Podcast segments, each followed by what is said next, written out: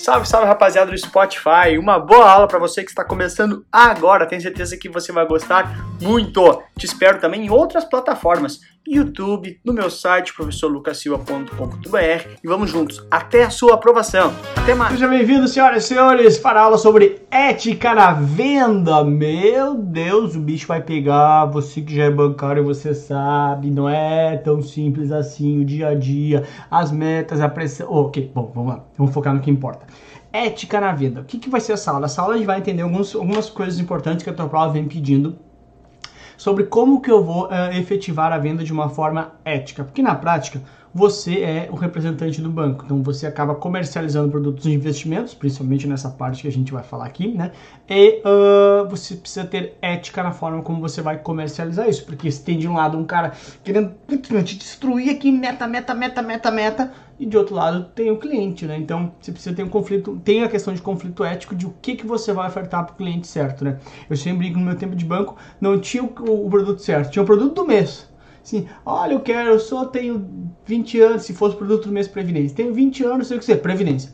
Tenho 60 anos, Previdência, porque era produto do mês. Então tem que ter um pouquinho de cuidado justamente nessa relação, porque uh, ah, para tua prova, pelo menos na tua prova, a gente não pode fazer isso. Vamos embora, vamos entender isso aqui. Primeira coisa importante é o seguinte, cara, mais ou menos aquilo que eu expliquei ali por cima, né? Esse teu cliente aqui, né? Esse teu cliente, ele enxerga você, tá? Aqui tá o cliente, tá? E aqui está você, tá? Ops, ficou meio estranho isso aqui. E aqui está você. Ficou estranho de novo, vamos lá, não tem problema. Aqui está você. O cliente, ele, é, inclusive, é, tem uma brincadeira que se faz da galera que é de banco, já deve ter ouvido se é de banco ou não, assim, ou até numa instituição financeira, não só banco, né? Porque tu vira, tu não vira mais o Lucas, vira o Lucas do Santander, tu vira o Lucas do Itaú, tu vira o Lucas do Banco do Brasil, ou seja, teu sobrenome é o banco. Então, na visão do cliente, ele enxerga o banco como você. Então você e o banco é uma coisa só. Então quando você fala, é o banco que está falando. Então isso tem um peso bastante grande. Quando tu fala, o cara enxerga como uma instituição falando para ele. Então tem que ter uma questão ética na hora de distribuir produto. Ok, o que é a primeira coisa que tem que, tem que cuidar? É sobre a venda casada.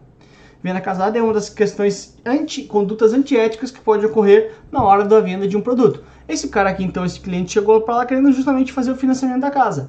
O que, que você aproveita e faz? Junto com o financiamento habitacional, tu bota um seguro de vida, tu bota um cartão de crédito, tu bota uma previdência. Cara, isso aqui eu não preciso nem falar muito tempo, que você sabe exatamente o que, que é. O que, que é venda casada? Ó, e é óbvio, né, cara? Se tem o um termo casado ali, é porque é ruim, né, cara? O, o termo já entrega, é uma coisa ruim. Então o nome casado já é ruim, óbvio que vai ser ruim, casamento, né? Invenção errada. Então o que acontece na prática é o seguinte: é quando tu vai atrelar a contratação de um primeiro produto, a liberação, ou desculpa, quando tu vai atrelar a liberação de um primeiro produto à contratação de outros produtos que eventualmente o cliente não gostaria. Cara, tu pode ofertar, não tem problema nenhum, tu só não pode é condicionar. A palavra é condicionar. A palavra condicionar a liberação de um à contratação de outros é que a venda casada e que é algo antiético que não pode. Se a prova falando, não marca que pode, pelo amor de Deus, não vai pelo teu dia a dia. Ok? Beleza. Outra questão importante é de adequação de acordo com a realidade do cliente. Por exemplo, tá? Se uh, com relação ao horizonte de investimentos, tá? Se ele tem um horizonte curto de investimentos, ou seja, olha, eu quero investir para daqui a um ano só tu tem que colocar um produto com alta liquidez para ele. Tu não pode colocar um produto, ah, não tem liquidez e resgata daqui a 5 anos. Não dá. E também, teoricamente, produtos com menor risco. Por quê? Porque se o horizonte dele é curto, ele vai e, e se ele tiver perdas nesse, nesse produto, ele vai ter pouco tempo para recuperar. Então, o ideal é que ele corra menos risco, ou seja, menos chance de perder, porque o tempo de recuperação dele é curto. Ao contrário, se for um horizonte longo, tu pode até abrir mão de liquidez, nesse caso, teoricamente, via de regra, geral, claro, cada caso vai ser específico, tá? E tu pode assumir maiores riscos, teoricamente, respeitando sempre o perfil do investidor, é óbvio. Por que isso? Porque vamos supor que o cara tem aqui, ah, quero deixar por 5 anos. Se houver um primeiro ano ruim, ele tem mais 4 anos para recuperar essa perda. Então pode sim correr um pouco mais de risco, tá? Outra questão também é com relação à idade do investidor. De novo, por que, por que eu estou colocando isso na mesma aula? Porque são, são questões éticas na hora da escolha de produtos. Por exemplo, olha, tem aqui um produto que tem, olha, ele tem carência de 4 anos.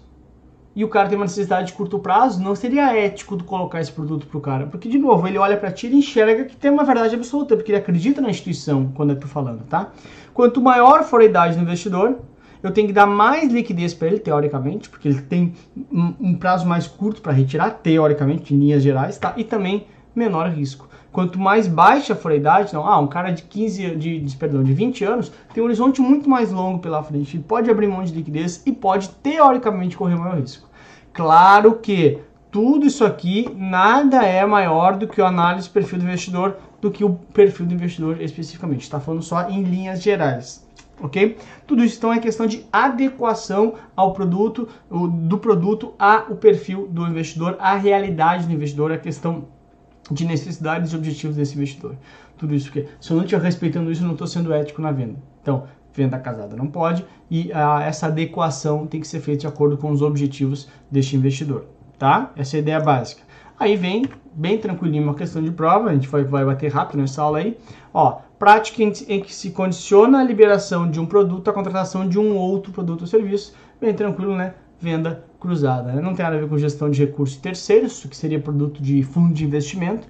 Alocação de investimento seria consultoria de investimentos, também pode ser feito sem problema nenhum, nem com venda cruzada. É venda casada, prática antiética e ilegal para o mercado, tá bom? De novo, às vezes parece, ai que fácil, Lucas, mas é assim que a prova pede essas questões. É só para tu fica bem fácil porque a gente recém acabou de ver o tema, né? Mas na hora da prova tu vai ter visto faz um tempinho já. Tá aí, efeito especial e tudo, venda casada, só lembrar, casado, casamento, tem que ser ruim, né? Não pode ser bom, então não pode fazer, tá bom?